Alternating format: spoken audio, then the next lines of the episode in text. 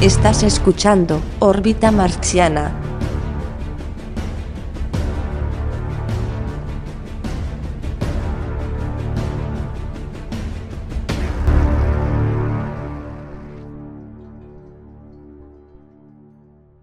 El primer lustro de la década de los años 40 del siglo XX, Churchill fue un escritor prolífico durante toda su vida y en los periodos que estuvo fuera del gobierno se consideraba a sí mismo como un escritor miembro del Parlamento.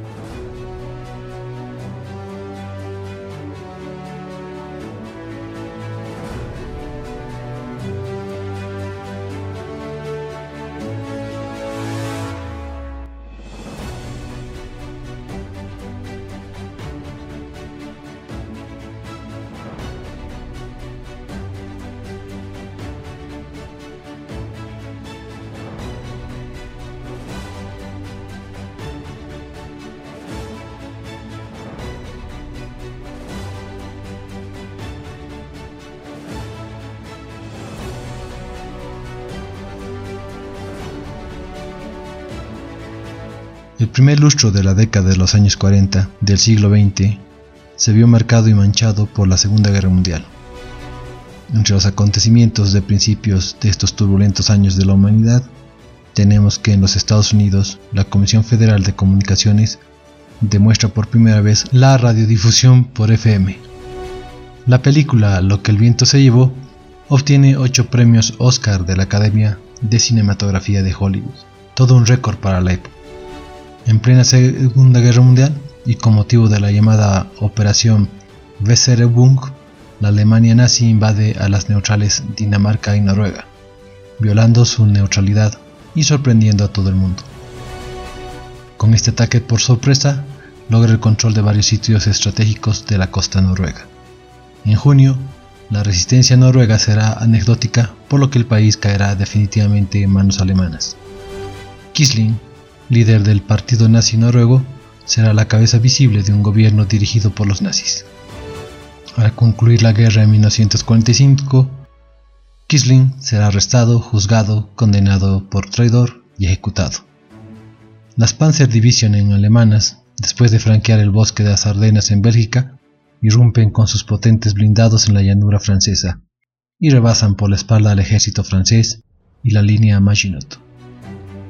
El 10 de junio se firmará el armisticio por el que Francia quedará dividida en dos zonas, la ocupada y la libre bajo el gobierno colaboracionista con la Alemania nazi del Petain. El 14 de junio, los alemanes desfilarán victoriosos por los campos elíseos de París. En la localidad de Rixor, Holanda, después de cuatro días de guerra relámpago y de haber sufrido el devastador bombardeo de Rotterdam, el general Winkelsmann, jefe del Estado Mayor holandés, firma la rendición de las Fuerzas Armadas holandesas ante Alemania. A las 23.30 horas del 26 de mayo, en Dunkerque, Francia, se inicia la conocida como Operación Dínamo para evacuar las fuerzas francesas y al cuerpo expedicionario inglés, que han quedado atrapados con sus espaldas al mar. Cientos de pequeñas embarcaciones pesqueras, yates privados, transportes de tropas y destructores permiten el rescate a lo largo de seis días de más de 200.000 soldados británicos y de 100.000 franceses y belgas que constituyen el grueso del ejército aliado. Las tropas británicas que finalmente no puedan ser evacuadas, unos 35.000 soldados, se rendirán a los alemanes. Los franceses escaparán hacia el sur. En el transcurso de la Segunda Guerra Mundial, 300 aviones de la Luftwaffe alemana bombardean la ciudad de París las bajas civiles se cifran en 900 personas. A la vez que tropas alemanas entran en Dunkerque, tropas aliadas lo evacúan. La defensa aliada en Europa occidental se ha vuelto insostenible tras la capitulación de Leopoldo II, rey de Bélgica, y la caída de Holanda. Al entrar en Dunkerque, los alemanes aún logran capturar a 40.000 soldados aliados que han llegado demasiado tarde para ser evacuados. El 14 de junio las tropas nazis entran en París. Solo hace dos semanas que se han evacuado los defensores aliados a Gran Bretaña. Una semana después, el primer ministro francés, Henri Pétain, firmará un armisticio con los alemanes y formará un gobierno colaboracionista. España ocupa Tánger, ciudad del norte de Marruecos, con una fuerza de 4.000 hombres procedentes del Marruecos español en nombre del sultán, incorporando así la plaza al protectorado. La ocupación cuenta con el consentimiento de Francia y el Reino Unido, ya que el gobierno español ha expresado su intención de respetar todos los derechos de las diferentes potencias con grandes intereses en la zona. En París, tras la toma de la ciudad a manos del ejército nazi, el general Petain anuncia su intención de firmar un armisticio con Alemania, cosa que hará en Retondes el 22 de junio. Así comienzan cuatro años de durísima ocupación alemana. En un mensaje emitido desde su exilio en Londres, Reino Unido, después de la caída de Francia bajo el yugo nazi, el general francés Charles de Gaulle hace un llamamiento a sus compatriotas para seguir luchando en la Segunda Guerra Mundial bajo su liderazgo. La Fuerza Aérea Alemana, la Luftwaffe, inicia una serie de ataques contra los convoyes de transporte marítimo frente a la costa sudeste de Inglaterra, comenzando así el primer asalto de la Batalla de Inglaterra, frase acuñada por Winston Churchill. Aunque superados en número, los pilotos británicos presentarán una feroz y encarnizada lucha que obtendrá el éxito frente a los atacantes. En México, el revolucionario León Trotsky de 61 años, que fue compañero de lucha de Vladimir Ilich Lenin durante la Revolución Rusa y más tarde perseguido por Stalin, recibe un golpe de pioleta en la cabeza de manos del stalinista español Ramón Mercader. Al día siguiente, tras pasar todo el día en coma, fallecerá. Ramón Mercader recibirá la ciudadanía soviética. En Calcuta, en la India invadida por los británicos, Subhas Chandra Bose, líder de la independencia de su país, es arrestado. Bugs Bunny hace su debut oficial en la película Wild Heart. El personaje Winston Leonard Spencer Churchill, nacido en el Blenheim Palace, Oxfordshire, Londres en 1874, fue un político británico especialmente recordado por su mandato como primer ministro durante la Segunda Guerra Mundial. A lo largo de su brillante carrera, Winston Churchill fue sucesivamente el hombre más popular y el más criticado de Inglaterra, y a veces ambas cosas al mismo tiempo. Considerado el último de los grandes estadistas, siempre será recordado por su rara habilidad para predecir los acontecimientos futuros, lo que en ocasiones se convirtió en una pesada carga para sus compatriotas. Su genio polifacético, además de llevarlo a conquistar la inmortalidad en el mundo de la política, lo hizo destacar como historiador, biógrafo, orador, corresponsal de guerra y bebedor de coñac, y en un plano más modesto como pintor, albañil, novelista, aviador, jugador de polo, soldado y propietario de caballerías. Como primer lord del almirantazgo durante la Primera Guerra Mundial, supervisó la campaña de Gallipoli, pero después de que resultara ser un desastre, se le degradó a canciller del Ducado de Lancaster. Renunció en noviembre de 1915 y se unió a las Royal Scots Fusiliers en el frente occidental durante seis meses.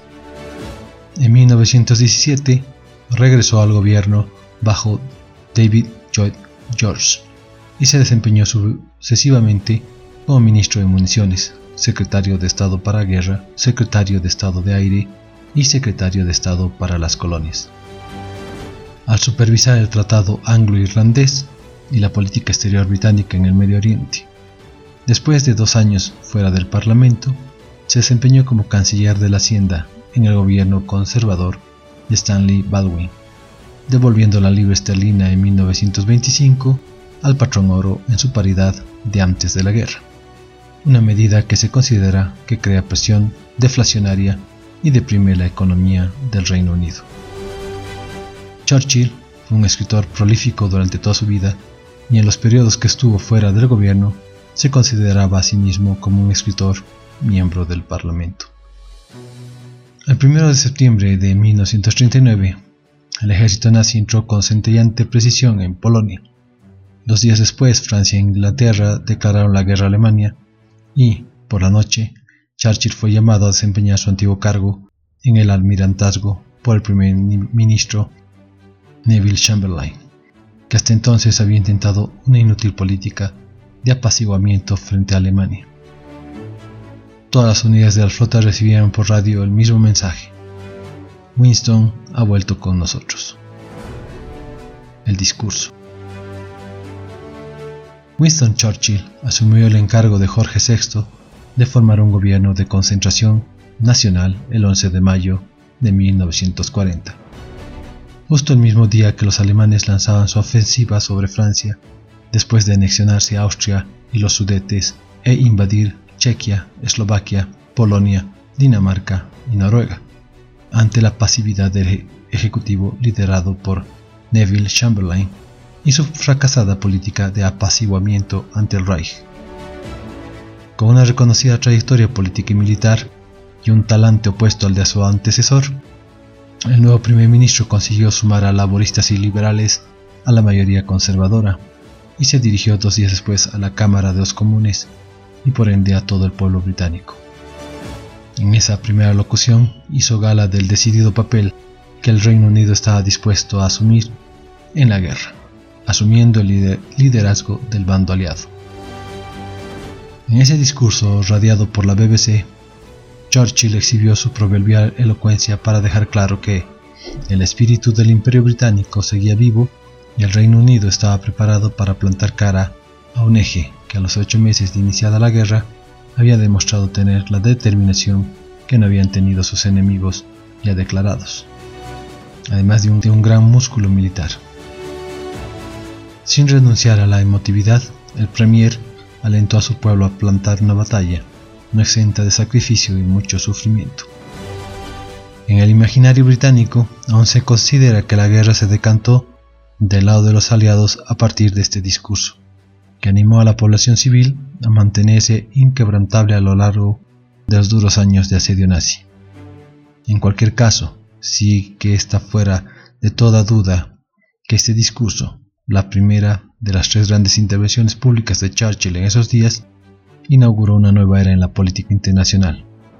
Dio al Reino Unido el liderazgo en esos primeros meses de guerra y puso los cimientos para un cambio de rumbo futuro en un conflicto decantado claramente en favor del eje.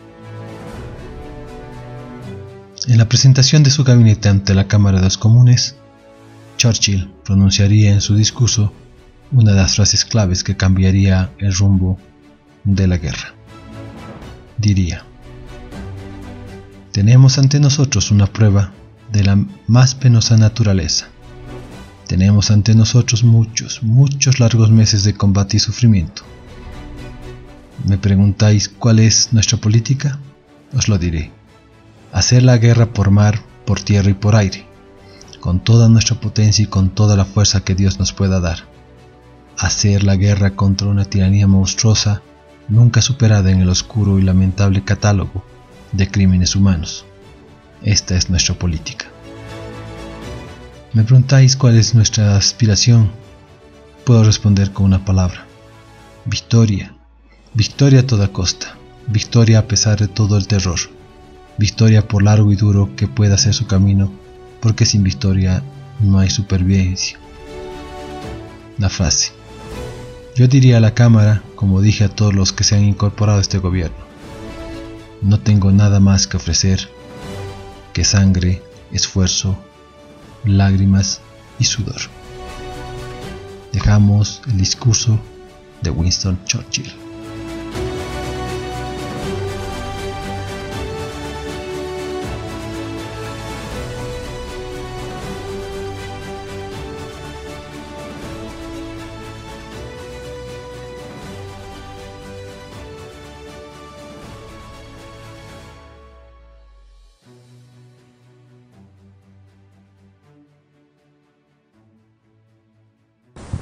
Mr. Speaker, on Friday evening last, I received His Majesty's commission to form a new administration. It was the evident wish and will of Parliament and the nation that this should be conceived on the broadest possible basis and that it should include all parties, both those who supported the late government and also the parties of the opposition. I have completed the most important part of this task.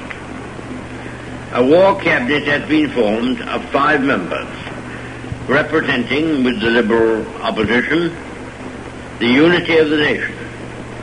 The three party leaders have agreed to serve either in the War Cabinet or in high executive office. The three fighting services have been filled. It was necessary that this should be done in one single day on account of the extreme urgency and rigor of events. A number of other key positions were filled yesterday, and I am submitting a further list to His Majesty tonight.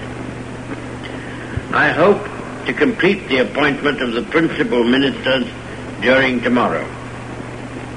The appointment of the other ministers usually takes a little longer, but I trust that when Parliament meets again, this part of my task will be completed and that the administration will be complete in all respects. Sir, I considered it in the public interest to suggest that the House should be summoned to meet today. Mr. Speaker agreed and took the necessary steps in accordance with the powers conferred upon him by the resolution of the House.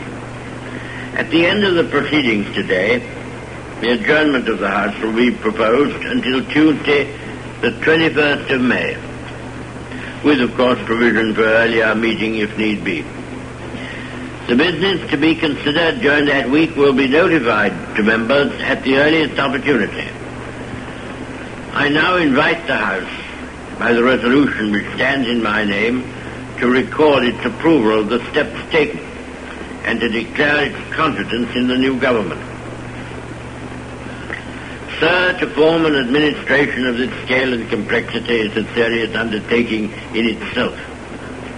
But it must be remembered that we are in the preliminary stage of one of the greatest battles in history. That we are in action at many points in Norway and in Holland. That we have to be prepared in the Mediterranean. That the air battle is continuous. And that many preparations have to be made here at home. In this crisis, I hope I may be pardoned if I do not address the House at any length today. I hope that any of my friends and colleagues or former colleagues who are affected by the political reconstruction will make all allowances for any lack of ceremony with which it has been necessary to act. I would say to the House, as I said to those who have joined the government, I have nothing to offer but blood, toil, tears, and sweat. We have before us an ordeal of the most grievous kind. We have before us many, many long months of struggle and of suffering. You ask, what is our policy?